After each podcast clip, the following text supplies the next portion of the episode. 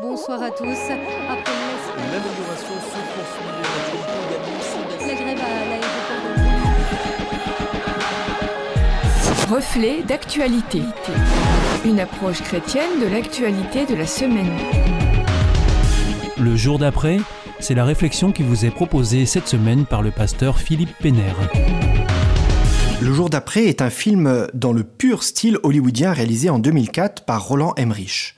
Le monde est soumis à une série de catastrophes climatiques sans précédent. La température est glaciale, les cyclones n'ont plus de saison et parcourent toute la Terre. Les grelons ne se mesurent plus en taille de balle de ping-pong, mais en ballon de foot, et les êtres humains tentent de survivre au milieu de ce chaos. Nombreux sont les scénarios présentant des fins du monde annoncées par un microbe, une pandémie, le feu, les éruptions volcaniques, l'eau, les tsunamis géants, le vent, les ouragans hors normes, ou une catastrophe nucléaire suite à une guerre atomique ou à un accident humain. Alors que nous reprenons votre émission Reflet d'actualité, je peux déjà, sans avoir de pouvoir de divination, vous annoncer les prochains sujets abordés. Réchauffement climatique, crise du Covid, flux migratoires de plus en plus importants, prise de pouvoir de mouvements extrémistes religieux, politiques ou idéologiques, élections présidentielles, et vous pouvez vous-même rallonger cette liste. Mais d'abord, comment aborder cette nouvelle année scolaire? De quels ordres sont vos préoccupations? Je pense que pour une bonne partie de nos concitoyens, même si les sujets évoqués précédemment les touchent, une autre série de préoccupations les tracasse. Perte de pouvoir d'achat, montée de l'intolérance, difficultés face à la violence à l'école, relations conflictuelles dans les familles sur la question de la vaccination. Bref, les sujets de questionnement et de tracas ne manquent pas.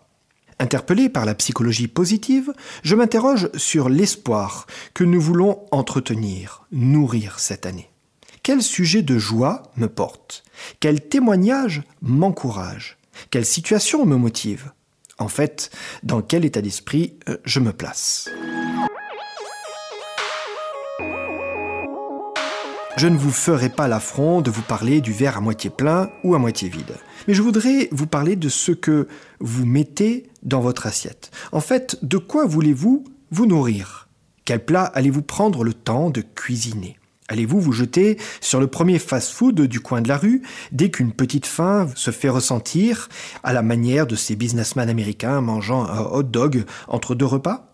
Ou allez-vous vous asseoir à un restaurant sélectionné prendre le temps de composer votre menu et de le déguster avec plaisir et reconnaissance des mets de choix.